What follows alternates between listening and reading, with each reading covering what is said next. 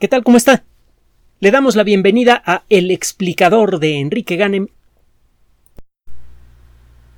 La medicina moderna, a principios del siglo XX, parecía prometerlo todo.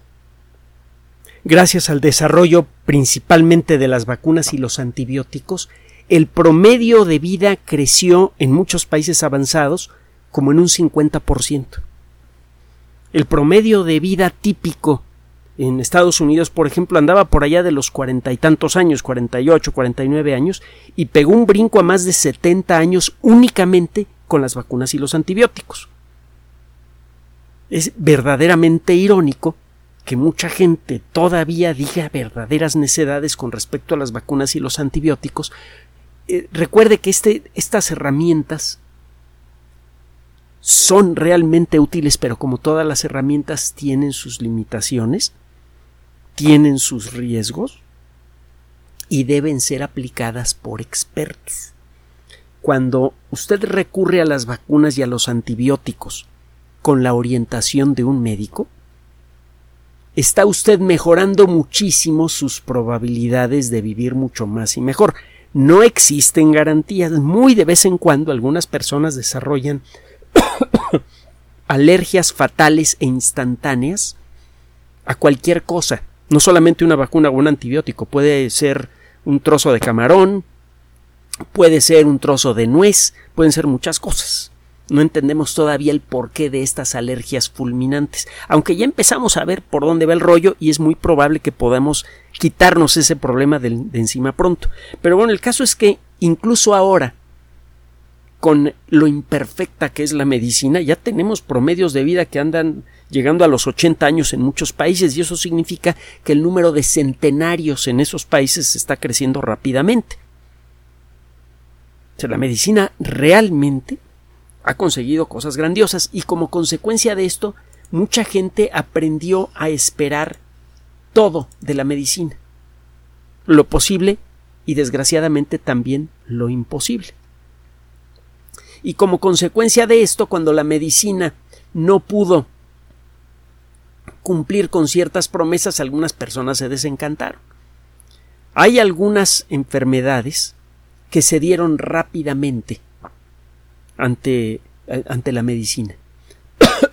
Las enfermedades infecciosas, por ejemplo, realmente pudieron ser eh, controladas mayormente gracias a los antibióticos. Algunas otras enfermedades, por ejemplo las enfermedades circulatorias, se les puede entender y puede el médico anticiparse a ellas con dietas, con pastillas que sirvan para controlar la presión, etcétera, etcétera. No se pueden curar, pero se puede uno anticipar a esas enfermedades y convertirlas en una condición crónica molesta, pero a la que se sobrevive. El desarrollo de la medicina, sin embargo, parece no funcionar con otro tipo de, de, enfermedades. En el mundo, en la actualidad, existen 425 millones de personas con diabetes. Es una enfermedad, usted seguramente lo sabe en términos generales, en la que el cuerpo no puede controlar el eh, nivel de azúcar en sangre, el nivel de glucosa en sangre. La glucosa en exceso en la sangre puede causar eh, problemas graves de salud. Comienza por destruir los vasos sanguíneos y puede tener un montón de otras consecuencias. Eventualmente esas consecuencias pueden generar eh, problemas muy graves como por ejemplo problemas neurológicos, por ejemplo que se empiecen a gangrenar las extremidades, la pérdida de la vista, la, diabetes tiene una larga serie de consecuencias desagradables y eh, desde luego tiene mucho tiempo que se hacen eh, trabajos de investigación sobre diabetes y a pesar de eso no se ha logrado controlar la enfermedad. Hay 425 millones de personas enfermas. Lo que sí se ha conseguido es entender mejor qué factores son los que pueden disparar la diabetes. Gracias a eso, ha sido posible eh, eh, reducir la incidencia en aquellas personas que están dispuestas a hacer lo necesario. Controlar su dieta, por ejemplo, controlar su peso. El problema es que este asunto de controlar la dieta es difícil que se le dé bien a, una persona eh, a lo largo de su vida. Hay gente que puede controlar su dieta mucho tiempo y luego decide aflojar el paso y eso mm, acaba teniendo eh, consecuencias, ya se imaginará usted, ¿no? hay mucha gente que, se cuida toda la vida y en el último momento decide dejar de cuidarse y en muy poco tiempo eh, toda la, protección que había logrado desarrollar eh, la pierde. Bueno,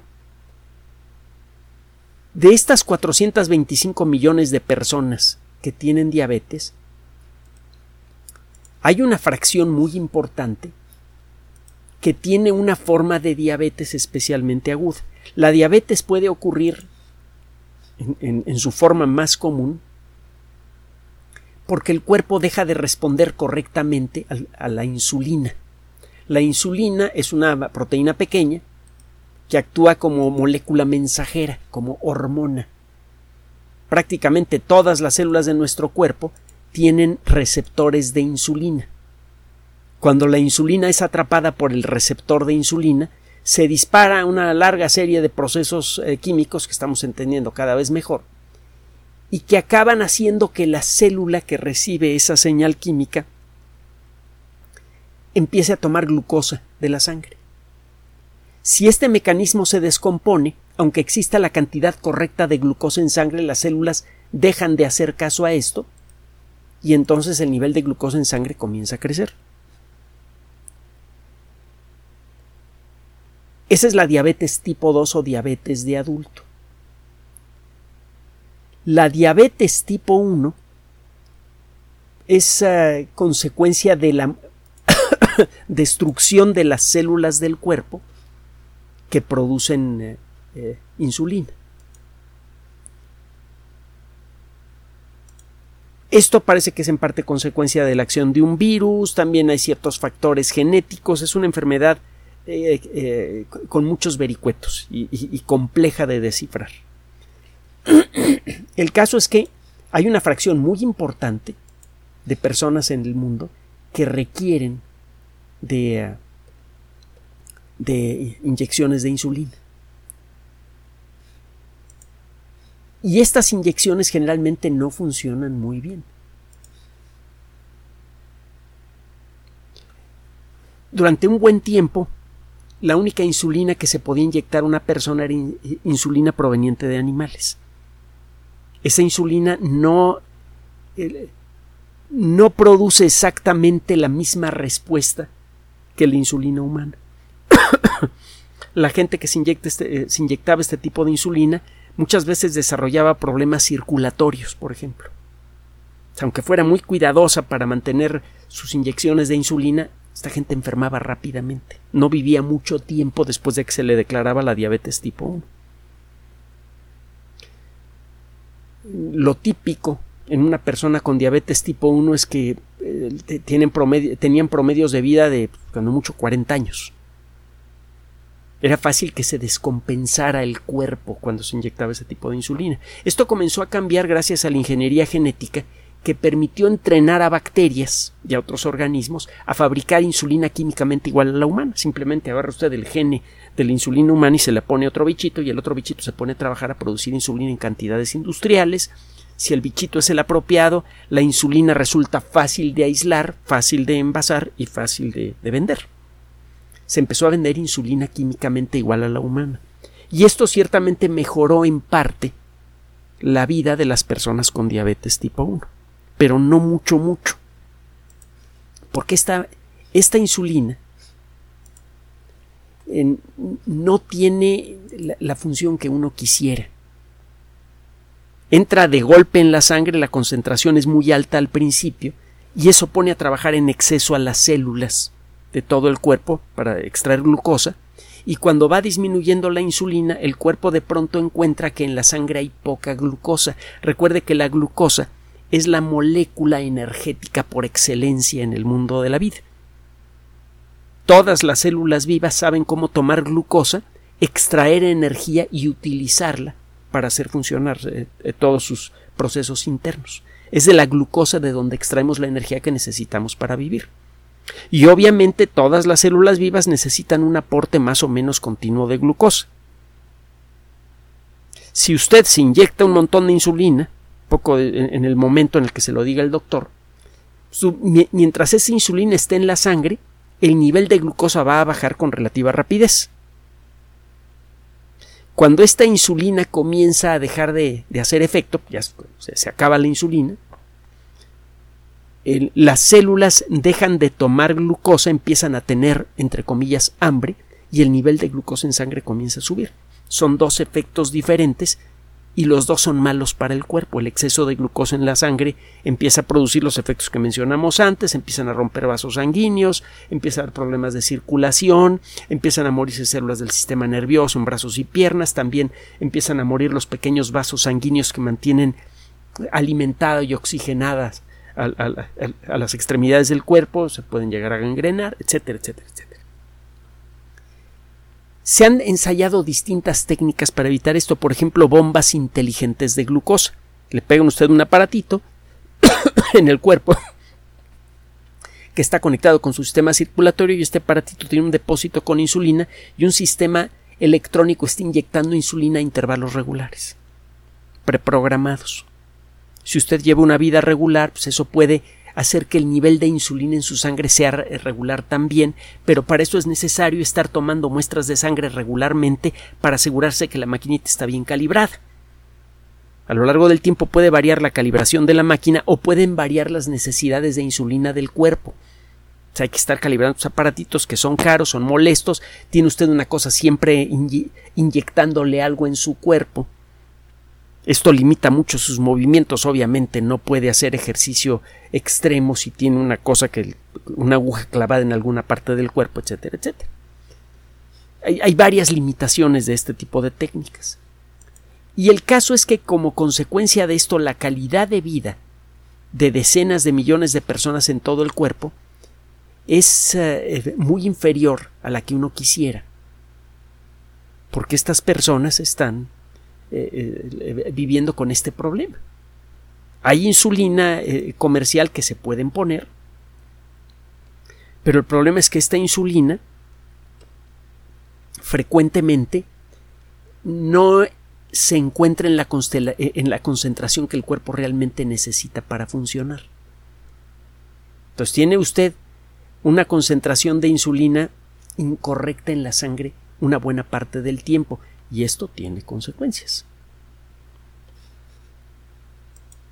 Esto está a punto de cambiar de manera espectacular, y estamos hablando de 75 millones de personas en todo el planeta, gracias a la nanotecnología. Tiene tiempo que sabemos que cuando usted eh, construye pequeños tubos ultramicroscópicos, mucho más delgados que una bacteria, de unos pocos átomos de diámetro, estos tubos ultramicroscópicos, estos nanotubos, pueden tener una acción biológica muy interesante.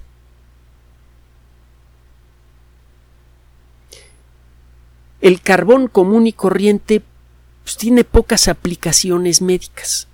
El carbón puro es una sustancia que puede atraer fácilmente a otras moléculas orgánicas. Por eso se le utiliza en filtros. Si usted hace pasar agua a través de carbón activado, el carbón activado puede atrapar a muchas moléculas orgánicas, por ejemplo, puede atrapar bacterias que están cubiertas de moléculas orgánicas, obviamente, puede atrapar virus, puede atrapar también moléculas resultantes de la descomposición de algo. Entonces el carbón activado puede purificar agua. Usted puede tomar pastillas de carbón activado que pueden absorber algunas sustancias en su tracto digestivo que generan olores desagradables. Esto no cura el problema, pero cuando menos cura los síntomas. Los olores desagradables que pueden existir en el tracto digestivo generalmente tienen que ver con las bacterias que viven allí y sabemos ahora que no debemos meterle mano con demasiada alegría a la flora bacteriana porque de ella depende no solamente nuestra capacidad para digerir alimentos, sino también incluso hasta nuestro equilibrio mental. Hay que tener mucho cuidado con mantener a las bacterias correctas en nuestro tracto digestivo y si alguna de ellas está produciendo olores desagradables, pues hay que tener cuidado con no echárselas.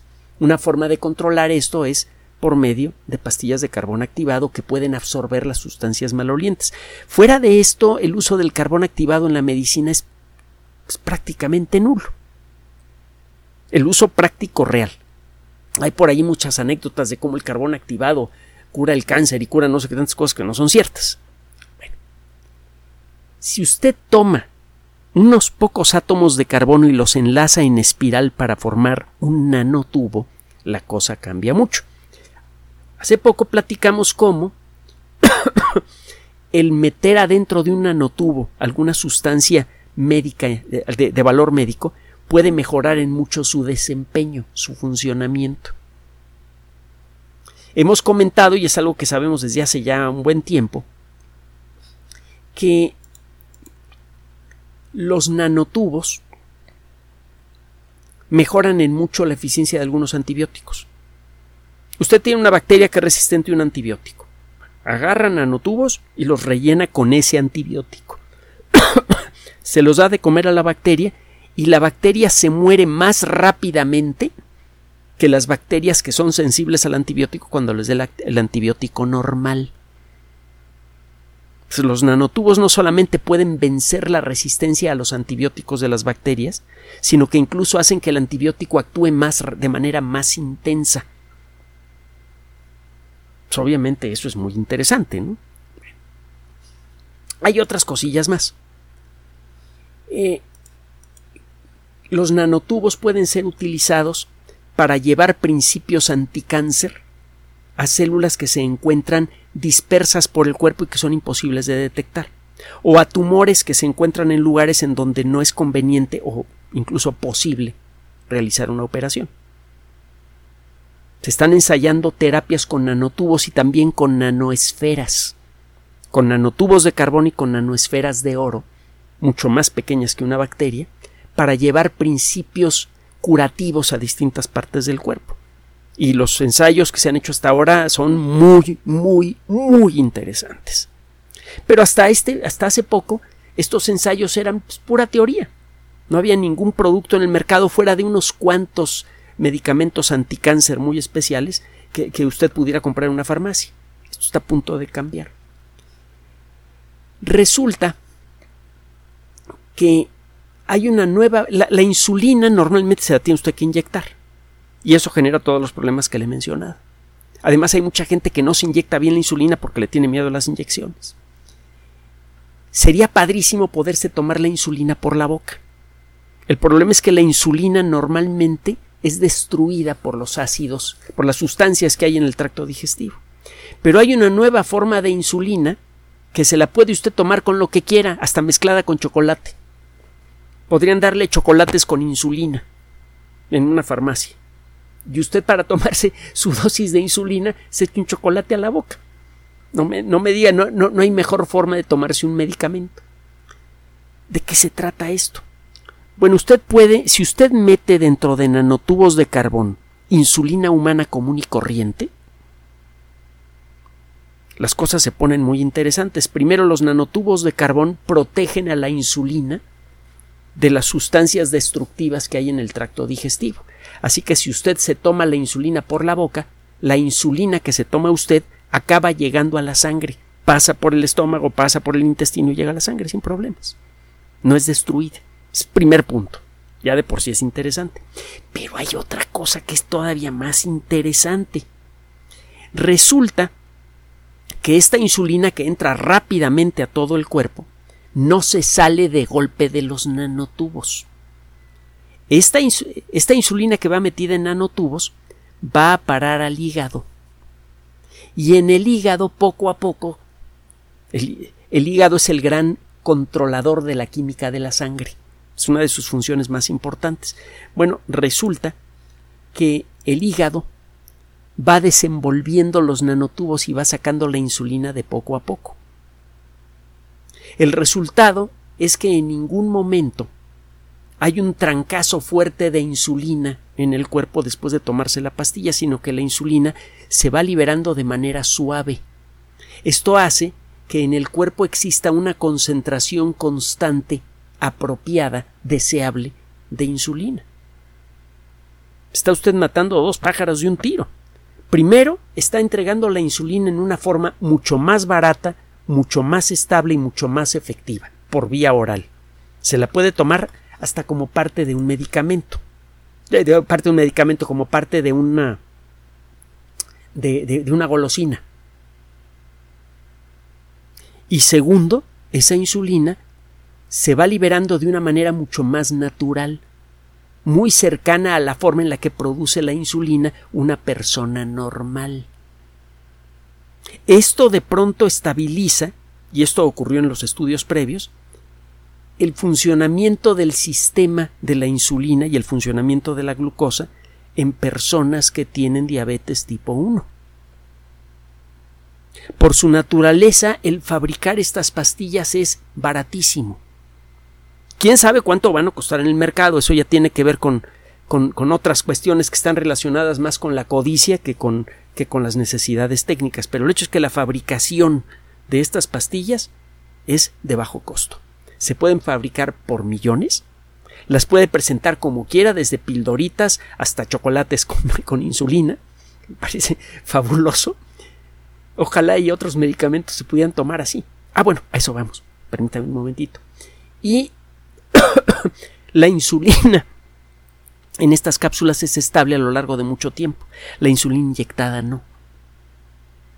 Esto reduce en mucho los desastres humanitarios producidos por un eh, desastre natural, por una guerra, etcétera, etcétera. Una de las de los primeros, entre los primeros grupos de personas que empiezan a sentir los malos efectos de una desarticulación social producida, por ejemplo, por un gran terremoto, son las personas diabéticas. Porque necesitan tomar su insulina. Y la insulina comercial dura poco tiempo, sobre todo si dejan de funcionar los refrigeradores en las farmacias. Entonces, eh, eh, la cantidad de insulina disponible para la población se cae de golpe y mucha gente empieza a tener problemas inmediatos y graves por falta de insulina. Bueno, la insulina en pastillas dura mucho tiempo. Usted podría comprarse un año de insulina en forma de pastillas o de chocolates y tenerlo en su casa. Y si tiene que salir rápidamente porque hay algún desastre o lo que sea, puede agarrar eso y llevárselo. Es otra de las ventajas que tiene esta tecnología. Por cierto, ¿en qué revista? Ya sabe que siempre mencionamos las fuentes. Nature Nanotechnology, la revista de nanotecnología de editorial Nature. Más prestigio no se puede tener. Bueno, usted puede buscar el artículo y echarle un vistazo si quiere. Reducen, se reducen efectos secundarios de manera importante, la estabilidad, lo que usted quiera. La insulina inyectada siempre tiene eh, eh, efectos desagradables, eh, entre otras cosas porque se dispersa de manera irregular por el cuerpo. La insulina inyectada generalmente va a parar principalmente a los músculos y al tejido adiposo. La insulina tomada con nanotubos se dispersa mejor por el cuerpo.